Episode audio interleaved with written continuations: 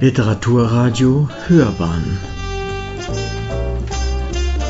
Abseits vom Mainstream Wir sind Gast und Teil der außerordentlichen Vernissage des Künstlerkreises 83. Am Pfingstmontag 2015 fand in der Jesuitenkirche St. Michael im Herzen Münchens die Vernissage der besonderen Ausstellung der Maler des Künstlerkreises 83 statt.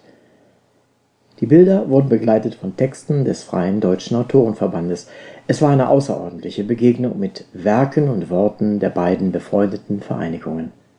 Heute ist Pfingstmontag und wir besuchen die Ausstellung von KK83 in Kooperation mit FDA Texten. Wenn man zur Tür hereinkommt, übersieht man leicht die etwas durch eine Treppe abgesetzte Nische in der das Bild Venedig von Norbert Gerstlacher hängt, mit einem Stab und einem Schemel. Es handelt sich um ein 1 Meter mal 80 ungefähr großes Bild, einen Holzrahmen, in den ungefähr 20 Zentimeter lange Nägel eingelassen sind, die von außen nach innen über das Bild stehen. Das Bild ist relativ düster. Es überwiegen weinrote, petrolblaue Töne. Und im Text heißt es, und dieser Text ist von mir, Veni etiam, auch ich kam hier an, jubelten Flüchtlinge in das Lagunenblau dieses sicheren Hafens. Hoffnung, Liebe und Furcht, Polyglott nach alter Legende Venedigs. Im geschundenen Nacken das Kreuz aller Himmelsrichtungen. Vor sich die Nägel der Rahmenbedingungen.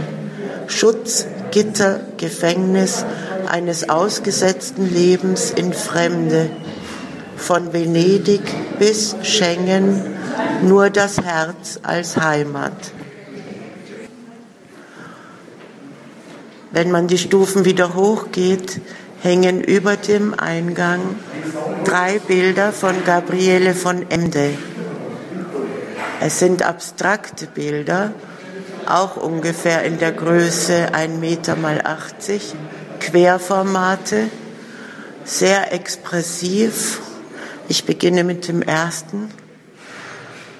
Es hat einen weinroten bis dunkelgrün braunen Untergrund, auf dem eine weiße, fedrige Belebtheit in den Raum dringt. Der Text dazu von Tanja Ruppel-Thera, der Schatten eines Vogels fiel vor meine Füße schwarze Stücke auf das Grüne des Nachmittags. Schnell sammelte ich einige, setzte sie zusammen und flog in die weiße Seele einer Wolke.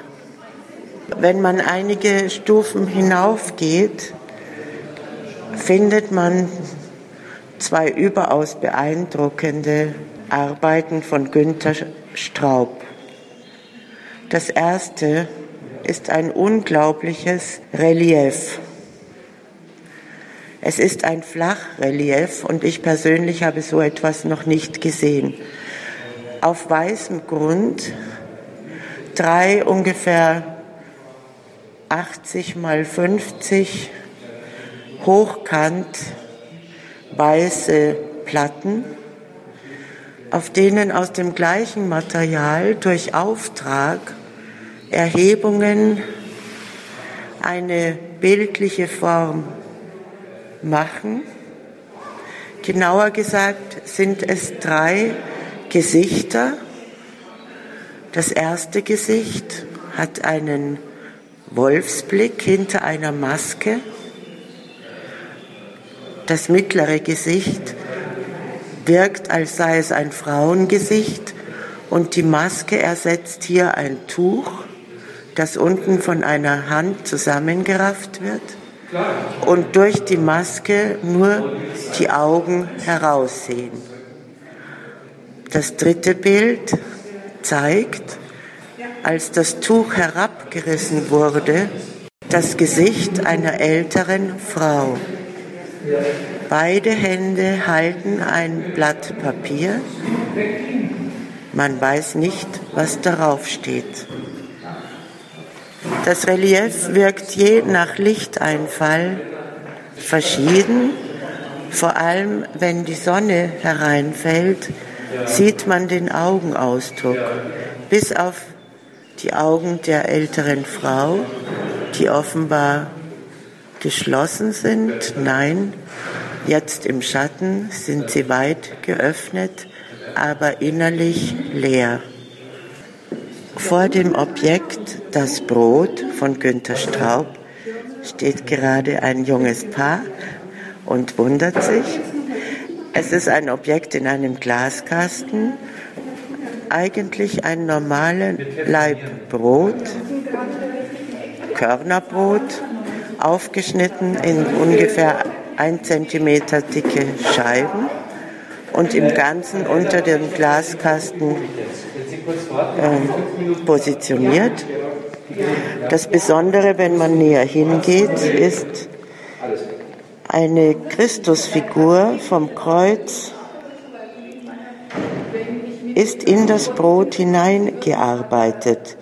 Dieser Christus trägt die Scheiben wie die Querschnittsaufnahmen einer Kernspintomographie. Es ist versehen mit dem Titel Unser tägliches Brot und Konrad Cortin hat einen Text dazu geschrieben. Nein, niemand wird mehr ans Kreuz genagelt und dem Hungernden reichen wir Brot. Nach links öffnet sich nun eine lange Gangflucht, die auch mittig relativ gut erleuchtet ist. Die ersten Bilder links zeigen zwei geometrische Gemälde. Das erste ist größer, auch circa 1 Meter mal 60, Querformat. Es zeigt in der Mitte einen goldenen, ungefähr 13 Zentimeter Durchmesser, runden, flächigen Punkt um den sich abwechselnd Rechtecke und Kreise befinden, die von Gelb, welches das Gold aufnimmt, zu immer dunklerem Grün nach außen führen. Der Text dazu, wenn das Katzengoldzentrum falsch ist, wird der Tanz darum eckig. Kalter Mond im absteigenden grünen Spektral.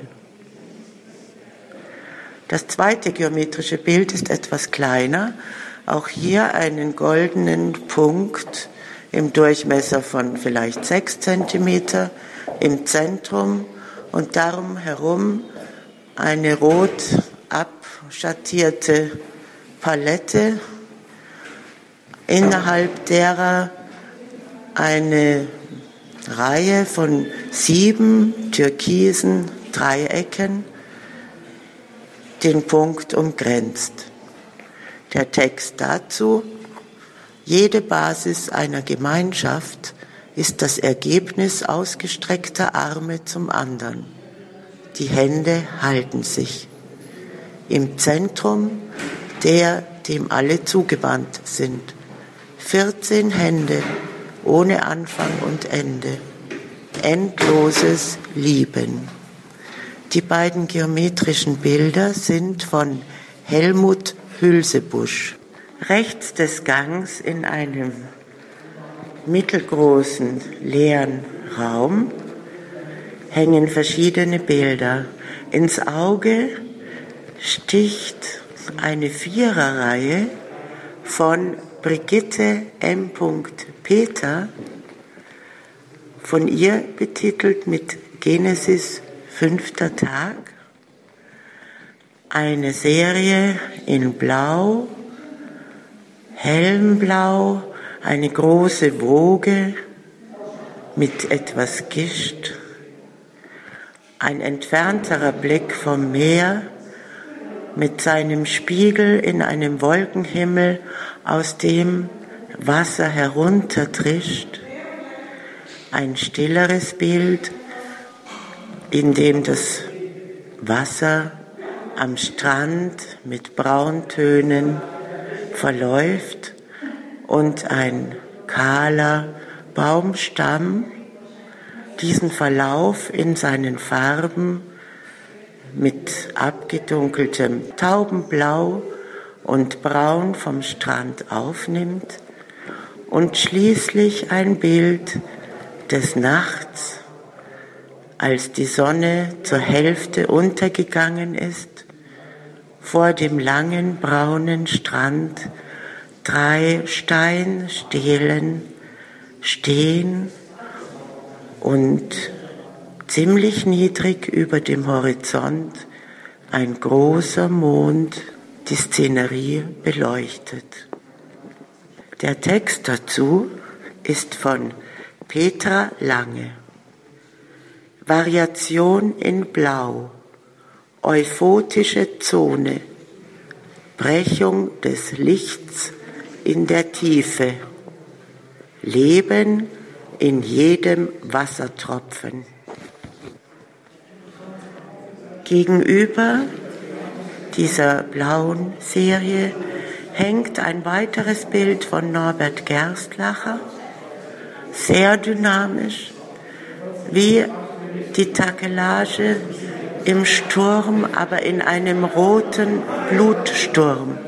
Es ist eigentlich ein abstraktes Bild. Sehr viel Schwefelgelb dringt in Schwaden von rechts hinein. Zwei Balken kreuzen sich im linken oberen Drittel, halten eine Flut an Blutrot nur knapp zurück und entlassen die überschwappenden roten Striemen dem Gelb entgegen. Der Text dazu, wenn sich unendlich hohe Messlatten im Herz des Opfers schneiden, fließt Blut und schwillt über die Kante zwischen Sein und Sollen in Licht über, in Wasser und Tiefe. Wie das Kreuz vor allem steht, was heitere, erlösend freie Lebendigkeit wird, zerbrochen, zerbrechlich, eingeschmiegt in das pulsierende Leben. Und verlässt man den Raum, so hängt gleich rechts neben der Tür ein grundlegend orangefarbenes Querbild mit schwarzem Rahmen, auf welches plastisch Strukturen aufgetragen sind. Rechts neigen sie sich in zartes Blau bis helles Gelb. Links führt eine gewaltige, leicht nach oben gebogene, durchgehende Spur aus dunklem Rot mit Weiß versetzt und begrenzt durch erhabene Masselinien, während der Horizont am unteren Bildrand quer verläuft. Der Text dazu ist von Konrad Cortin im Mikrokosmos und im Makrokosmos, im Nahen und im Fernen. Für den Maler ist überall Wunderland, ist überall Leben. Das Bild ist von Hermine Meyer. Im Gang äh, links an der Wand hängt ein hochinteressantes Bild. Es ist in den Maßen ungefähr 50 mal 80, hochkant eine karge Landschaft aus Steinen, die eine kleine Mauer bilden, Strandgut, angeschwemmte Hölzer, Äste, eingeklemmt zwischen diesem Steinmäuerchen und einem Steinabbruch sitzt eine Frauengestalt. Sie hat ein Kopftuch, ein bodenlanges Kleid und sie stützt die Stirn in ihre senkrecht nach oben gehaltene Hand. Die Farben sind pastellig, beige bis hin ins milchig goldbeige, ein Himmelblau als Hintergrund mit Wolken, die ebenfalls das Pastellige aufnehmen. Sichtlich ist die Frau verzweifelt. Man muss auch nicht wissen, warum. Ausgesetzt in die karge Welt genügt. Der Text dazu ist von Uwe Kulnig zu dem Titel, den die Malerin dem Bild schon gegeben hat. Die Malerin ist Anneliese Kagerer, das Bild heißt Verzweiflung und Uwe Kulnig schreibt, wenn Staubtränen zu den Wolken fliehen, ihm seine Bläue rauben, ist Leben nur der Rest. Rechts im Gang folgen nun zwei Bilder, die zusammengehören. Stark Goldton, eine zwischen ihnen unterbrochene, aber durch sie fortgeführte Wellenbewegung eines breiteren Reliefbandes, ebenfalls in Gold. Die Struktur wird gewonnen durch ein Material aus der Natur, das mit Gold eingesprüht worden ist. Kleine, schmale Stängel, wie ein Wiesenstrauß, der als Welle ausgelegt wird. Die Bilder sind von Hermine Meyer und sie betitelt sie Verbindung. Konrad Cortin schrieb dazu den Text Erkaltetes Magma erstarrt zu einer Physiognomie. In diesem Gesicht scheint sich ein Wissen auszudrücken, über das Schicksal der Welt bis zum Ende aller Tage. Die Bilder sind jedes im Format 70 mal 50 ungefähr.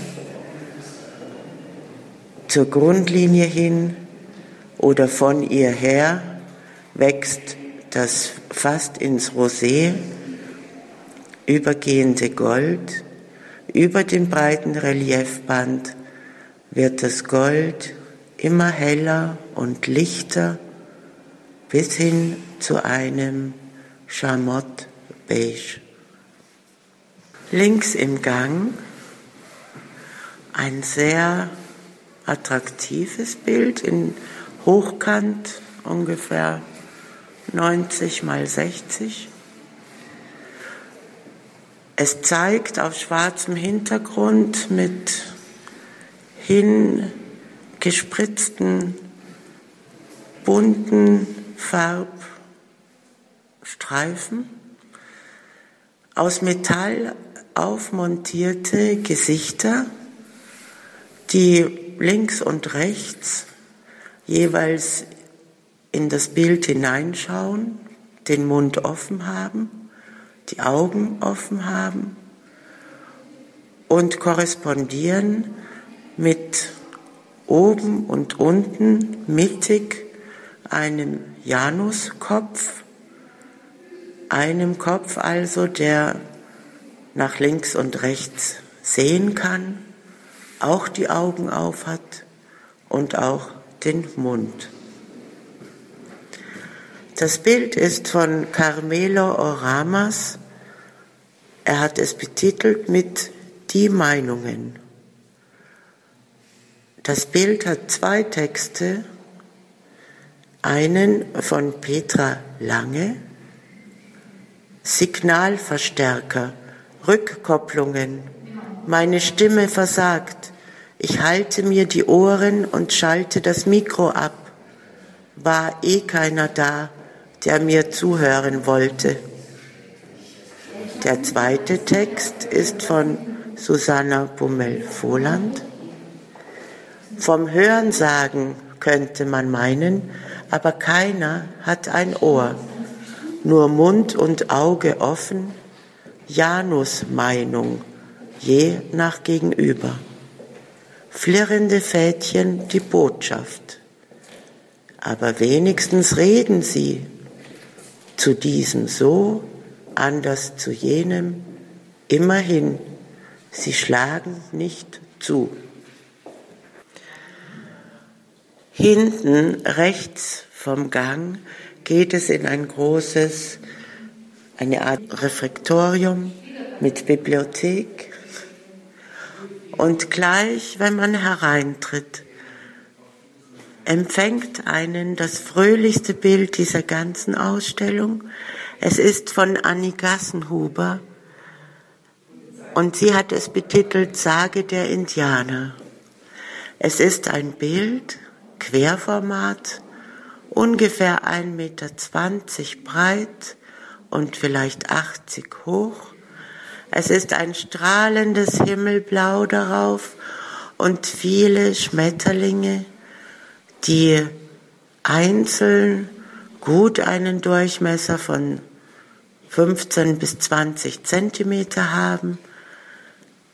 Sie nehmen das Himmelblau auf in ihren Flügeln, die durchsichtig dem Blau auch Raum geben, selbst aber hell Pfirsichorange, Mandarinorange, Weinrot, Zitronengelb, Lindgrün, Lila, Türkis, Grüntöne, Beige, oder ganz grün diesen wundervollen Himmel beflügeln, beleben und darin tanzen. Den Text hat Uwe Kulnig geschrieben. Wer Schmetterlinge lachen sieht, der spürt, wie Berge fliegen, hört, wie das Leben lachend flieht, denn nur der Tod bleibt liegen.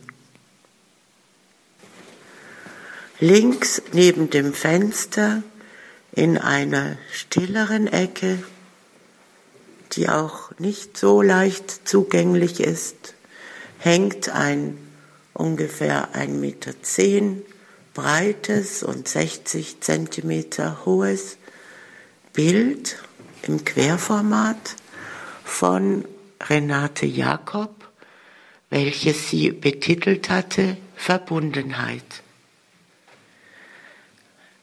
Das Querformat des Bildes wird durch Querschichten an Farbe und an Dargestelltem aufgenommen. Ganz zu unters auf der Basislinie liegt das obere liegende Gesicht eines nicht weißen europäischen Mannes, dessen Augen halb geöffnet sind, dessen Bart übergeht in farbige Linien, ebenso wie seine Haare. Diese farbigen Linien umfassen zur Mitte hin ein zunächst seltsames Gebilde aus Fleischtönen und Lappen, die sozusagen wie einzelne Zungenstücke nebeneinander gelegt ein breites äh, Fleischgebilde ergeben. Man sieht die Äderungen, man sieht äh, die Strukturen. Es erinnert tatsächlich an Fleisch. Es hat eine, ähm, ja, einen, einen Strahlring um sich herum aus hellem Gelb. Und oberhalb von diesem Strahlenring gehen auch Flammenzungen ab. Rechts ordnen diese sich in eine Art Spirale aus Rot vor Blau. Das Blau könnte Wasser sein. Die interessante erklärende Ecke ist links oben ein Frauen Dreiviertel Porträt. Auch diese Frau liegt. Auch sie ist Native. Sie hat die Augen offen die Arme seitlich nach unten. Man hat den Eindruck, sie liegt in Geburtsschmerzen. Wie also die Verbindung zwischen dem Mann und dieser Gebärenden vermittelt über das Fleisch in einen Text ausdrücken.